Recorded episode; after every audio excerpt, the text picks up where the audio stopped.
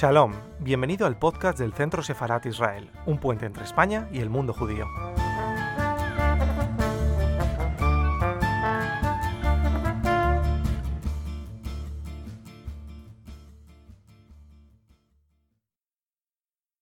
Polak es hijo de inmigrantes judíos ucranianos, trabajó en televisión y teatro antes de meterse en cine, además como director, como productor, como actor.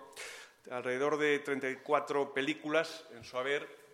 Y eh, aparte de las que trata- trataremos hoy, pues tenemos eh, ejemplos como Yakuza o Tal como éramos, La tapadera, eh, Michael Clayton, 34 etcétera. con eh, incluida las que Sí. como actor, Sí, productor, todo, como todo. muchas, vale. Todo, todo, más o menos, alrededor. Es artesano eficaz, siempre se ajustaba al presupuesto, creo que como Clint Eastwood.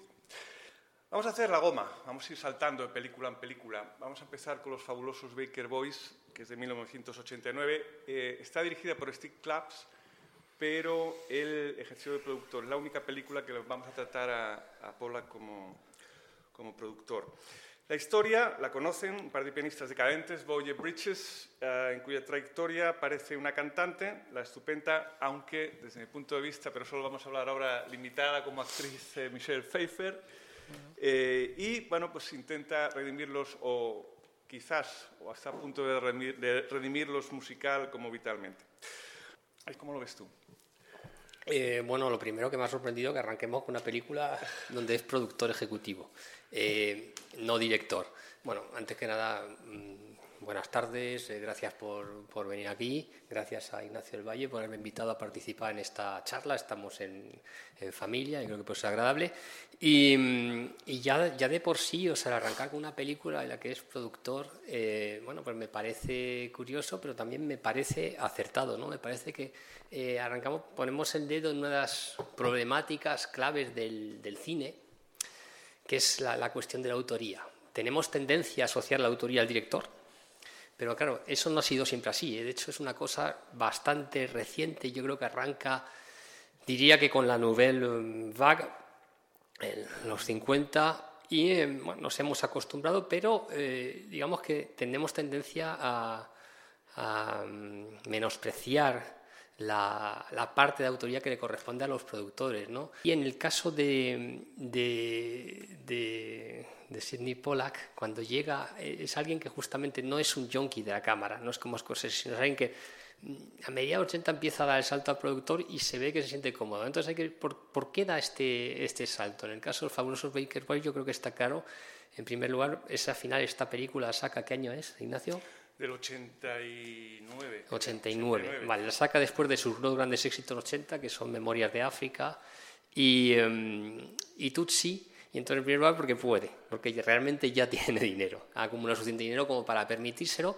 Pero yo creo que luego hay, hay algo, hay un, tiene un temperamento, tú has mencionado, que se suele considerar un gran artesano, y es verdad, es alguien que durante los años 70 eh, es el momento en el que yo intuyo que sí que tiene unas- unos. um, pruritos o unos, eh, eh, una, una ambición autorial, por decirlo así, y sin embargo hay un momento en el que eh, yo creo que arranca con Tutsi, eh, decide bueno, que recae un poco en el clasicismo, que, que las soluciones mejores son las, son las clásicas y que a partir de ese momento que me gusta compararle a, a, un, a un pintor, a ese es Marcel eh, Duchamp, que es, que es curioso, tiene también esa... eh, o sea, es alguien, era muy buen pintor, Realmente cuando uno ve sus primeras pinturas era, era- tenía mucho talento para la pintura. Eh, entonces en un momento dado da el salto al arte conceptual. Empieza a hacer sus, sus ready-made, ya sabéis, estas la- las clásicas, pues es eh, eh, Fontaine, que es eh, un orinal.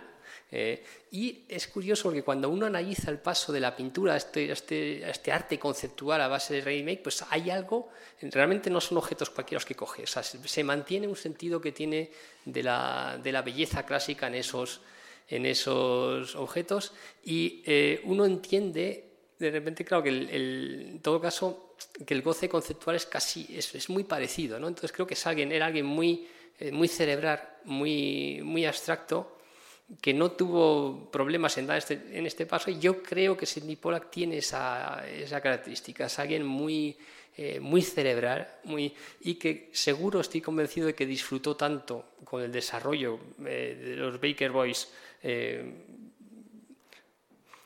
apadrinando o acompañando ese proceso, esa, concepción que con el, con el, con el hecho de, dirigirla. ¿no? Y, bueno, yo creo, creo que es un acierto considerarla. Para mí yo la considero una película pola. Vamos a, una película que o te gusta mucho o no te gusta nada.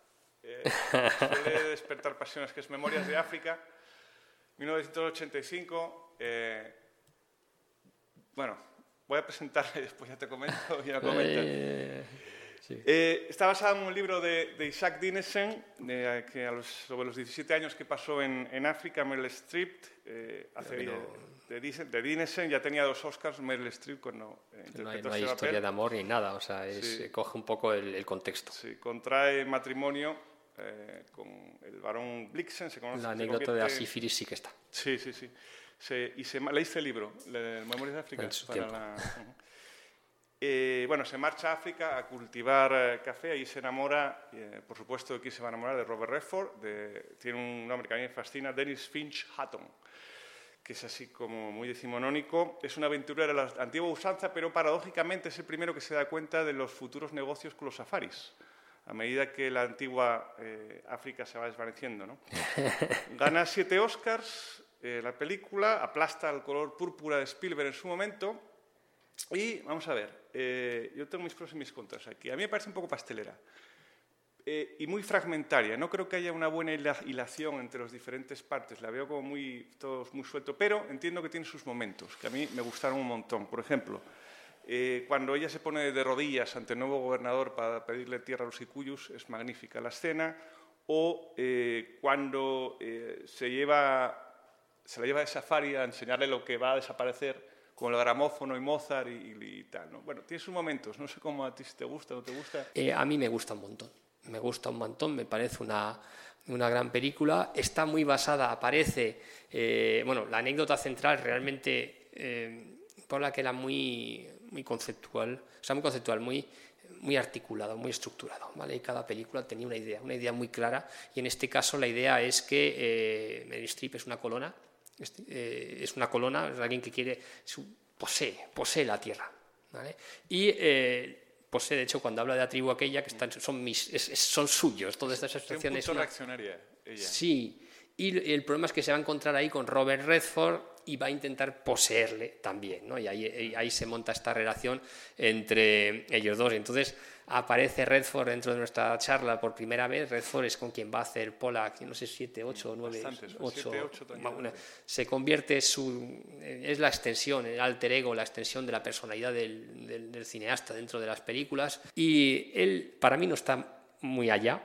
No es la película que más me, me gusta suya, eh, está, está, razonablemente, está en su sitio, pero sobre todo la que está fantástica, fantástica es, eh, es.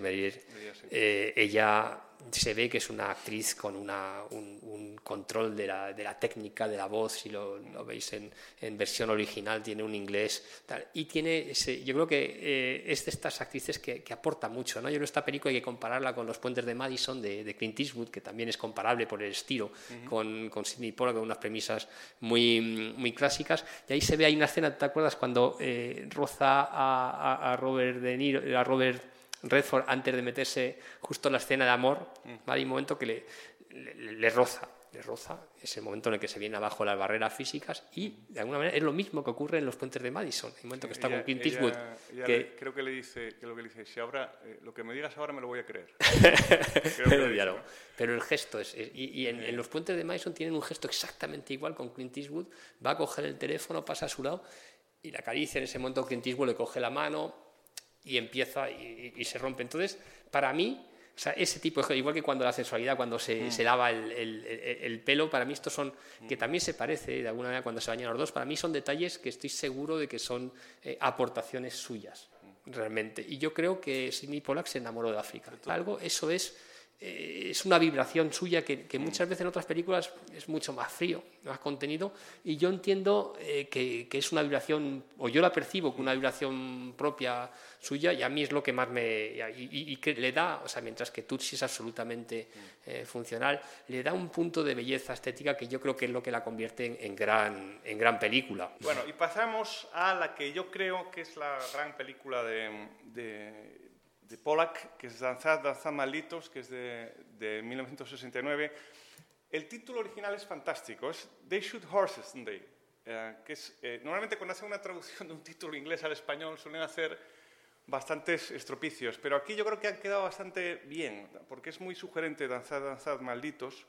Es del 69, depresión de años 30, eh, Estados Unidos, maratones de baile que reclaman a cientos de personas desesperadas por un premio de 1.500 dólares, pero en realidad van allí a comer y a dormir, ¿no? eh, mientras hay un público que contempla durante semanas pues, el sufrimiento tanto físico como psicológico. Um, la novela es de Horace McCoy, eh, ¿Acaso no matan a los caballos? Y uh, es puro Steinbeck, ¿no? Esto. Es puro Steinbeck, es, es, eh, aquí le mete Sí. fuego al sueño americano, coge el sueño americano, le mete estacas, le prende fuego, porque la película no va tanto de, de lo que es la anécdota, que es el baile, como bueno, de, bueno, que también, pero después la crítica del capitalismo es salvaje. Claro, pero es, es que el baile es esa crítica de, de Claro. la gente y, y es la más, sí, es muy crítica y la más negativa. O sea, al final eh, acaba mal. O sea, acaba el, el título viene el título original de que acaso matan a los caballos. eh, viene a cuento de que al final eh, hay una chica que no puede más y su compañero de baile le va a pegar un tiro. ¿vale? Es una película a mí es, es defectuosa, o sea, tiene, es confusa. Hay una serie de flash forwards, o sea, ahí se mezcla, arranca con flashbacks hacia atrás cuando el chico en la, en la infancia de. ¿cómo es? Es, es ¿Cómo, Sarracen, cómo ¿no? se nota que estás escribiendo guiones ahora? Sí. Eh, son.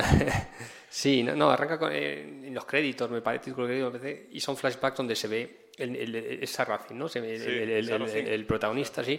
Eh.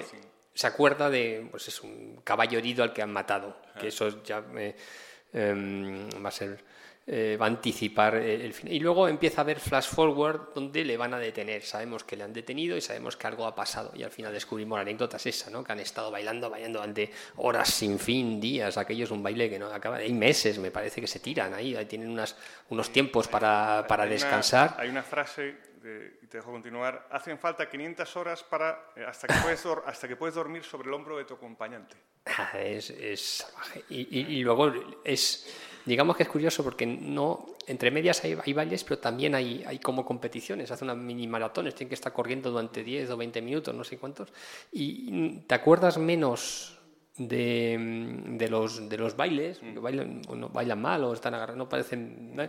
Que de estos, claro que estos, estas carreras son dramáticas, las últimas eh, parejas se quedan fuera y la cuestión es que tienen que ganar dinero y necesitan ese dinero, ¿no? Entonces hay una crítica muy. hostia, y- el organizador de esta. eh, Claro, que lo que quiere es dar espectáculo, dar, dar show, con lo cual hace todo tipo de perrerías y cuanto hay una chica que le quita un vestido, pues para que vaya, y dice, no puede ser, si parece una princesa, que vea, que se vea la degradación y va, va incidiendo. Y, y bueno, es una. hombre, es muy película, los años 60, desde luego ese final sería inconcebible en los años 80, inconcebible. Y, y yo creo que es ese momento en el que arranca Pollack y, y tan, intenta ser autor al principio. Yo creo que hay unas películas, esta es muy película de autor, eh, la de Jeremias Johnson es película de autor, eh, tres, o sea, hay, hay cuatro o cinco películas donde realmente hay, parece que tiene una voluntad y luego en un momento dado como que yo, yo entiendo que es a partir de Tutsi que pues que se olvida de aquello, ¿no? Hay que también eh, Pollack es coetáneo, en el fondo su, su, su trayectoria es paralela a la de eh, pues los magníficos estos de, de, los 80, que bueno, que empiezan, no, empiezan antes, es mentira. Digo, esto estoy pensando, eh, Lucas, Spielberg, eh, Brian De Palma, eh, Scorsese, eh, Coppola. Lo que pasa es que ellos hay una diferencia, ellos salen de escuela de cine son, y eh, viene de la televisión. Yo creo que eso, eso marca, eh, marca a los, y, y, hay más voluntad toler y, y, él de alguna manera recae en algún momento en la solución bueno, del, del clasicismo, en, el, en, lo que ha dicho antes, ser un buen artesano, que es una, es una opción estética, ¿eh? es, es, una opción... Eh, y, pero bueno, y este, aquí estamos en esos momentos en los que yo, yo entiendo, yo la leo como una, con todos sus defectos como una, una película de autor de, de Pollack y para mí yo de las de las tres que más me gustan suyas. Sí, Jane Fonda, bueno, pues a mí me gusta. Está estupenda, está en, la, está en plan niña mala, eh, niña rock, insoportable que, vamos, dice, bueno, niña, eh, mujer que, que suelta pullas a, a todo Dios y ella le, le, va bien contra. Pero a, el que está impresionante es Rocky. Jig Jan, Ah, el- el- que, gana el Oscar. El organi- efectivamente, el sí, sí, Lleva todo el show y tal, ganó, ah, acabó alcohólico, no sé si lo sabes. Sí, sí, sí, sí. sí, sí. Acabó fatal, aparece también, si recuerdan las primeras películas de la familia Monster, al que hacía de padre, que era Al Lewis, que no se le conoce sin estar vestido de vampiro, ¿no? Porque, eh, Michael Conrad, que salía en Canción Triste de Hill Street, y eh, bueno, No has dejado de mencionar la, la imagen más bonita Sí. que, te- la- que te gusta a ti, que es cuando hay un momento que es muy claustrofóbico, estás muy encerrado en esta sala de bailes y de repente, en un momento dado, el, el- sí, abre la puerta y ves el mar, ¿no? Y es verdad que es una imagen bonita. hay, hay una frase que dice Jig Jan, que Rocky, que es el que lleva todo, dice, esto es un show, quieren ver un poco de miseria para sentirse mejor y tienen derecho a ello porque pagan. Sí, esto es como los círculos romanos, como, como los reality shows y, y, bueno, un poco abundar en, en esa historia, ¿no? Además sabe que, ah, yo creo que sabe que puede dar morbo, pero sin pasarse, él dice en un momento dado que, que no se puede pasar del límite porque entonces la gente que va allí se está dando cuenta de la mierda en que se ha convertido. Entonces él es- mantiene siempre un equilibrio durante toda la película. Bueno, hay, ma- hay un marinero que se muere, que le da un infarto, eh, al final eh, le pega. Es decir, está claro que, que es un, un ejercicio límite. Sí.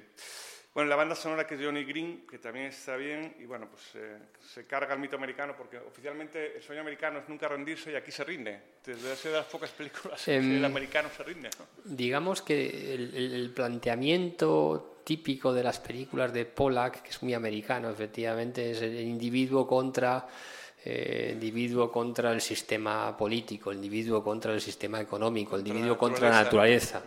Y, eh, pero el individuo acaba venciendo, por lo menos parece que puede vencer, ¿no? Y este es una, el, claro, el planteamiento es es diferente, es determinismo social, es alozola, es naturalismo, o sea, es la sociedad, no puedo, no puedo, y entonces acaban aplastados totalmente por el por estas condiciones económicas inflames. Entonces e- es, peculiar dentro de y absolutamente anti-hollywoodense, ¿no? Quizás por eso no, no vuelve a hacer una película con ese final tan drástico.